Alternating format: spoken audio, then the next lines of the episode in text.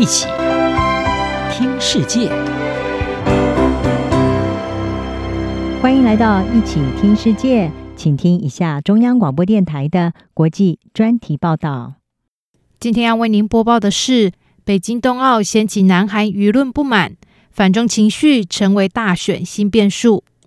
南韩总统大选即将在三月登场，而就在大选倒数之际，北京冬奥接连的争议决定让南韩的舆论沸腾，点燃新一波的反中情绪。南韩媒体因此关注，在两位的主要候选人，代表执政党共同民主党参选的李在明，以及最大的在野党国民力量党候选人尹锡悦。目前两人支持率不相上下的情况之下，对中国的立场可能会成为决定谁可以入主青瓦台的新变数。近来，南韩的反中情绪升高，起因是北京冬奥开幕式中传递五星旗的环节，一名女性表演者身着白色搭配浅粉红色的韩服，北京认为这是代表境内少数民族朝鲜族的传统服装。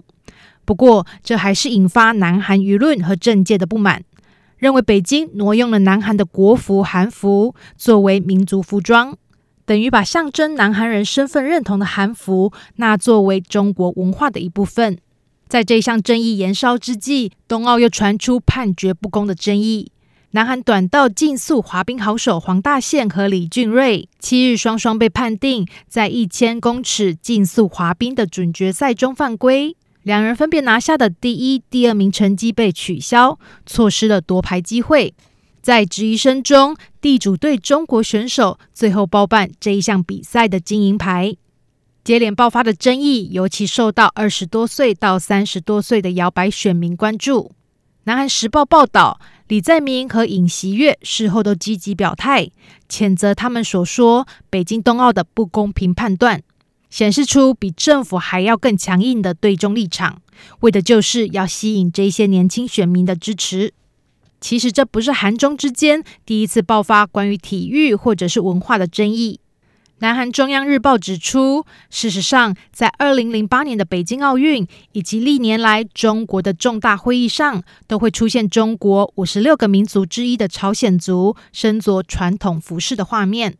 不过在之前，这没有引起什么关注。如今却引发舆论沸腾，显示南韩的反中情绪已经到达临界点。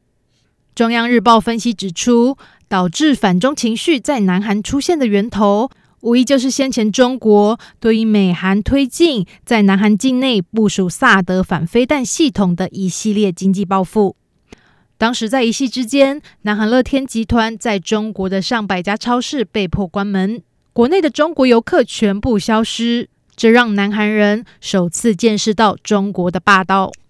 除此之外，中国近来大力宣扬其东北邻国的许多十一柱文化是起源中国，包括泡菜和韩服起源的争论等等，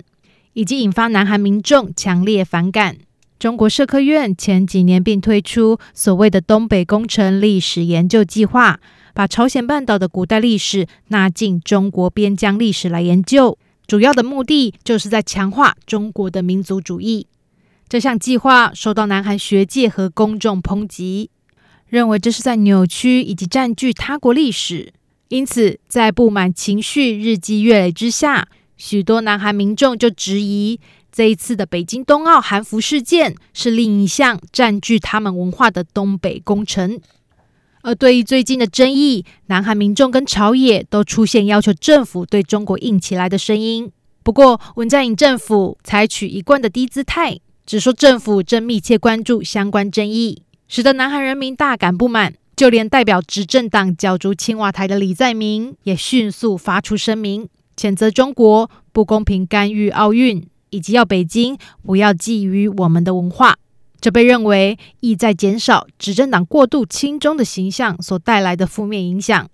专家指出，目前的这一股反中情绪可能会对反对党参选人尹锡悦有利。南韩长安大学政治学者朴昌焕告诉《南韩时报》，对于已经在竞选活动中使用反中情绪的尹锡悦来说，这可能是赢得更多选民支持的好机会。在选战中批评执政党过度亲中和亲北韩的尹锡悦已经表示，如果他成为下任总统，会深化跟美国的盟友关系，以及允许萨德系统部署。对手李在明则批评尹锡悦是在操弄萨德议题，无视南韩跟中国密切的经济关系。学者朴昌焕并指出，执政党一直以来专注在和中国保持好关系。对于类似本次冬季奥运的争议事件，文在寅政府发出的论调基本上相当谨慎中性。他补充说，这种被认为在避免惹怒中国的做法，事实上让南韩的反中情绪更加升高。目前的反中情绪仍未消退，而这会如何左右南韩人民的投票意向，以及候选人是否会在选战的最后时刻提出更多具体的对中政策，还将密切受到关注。以上专题由杨广编译，张雅涵撰稿播报，谢谢收听。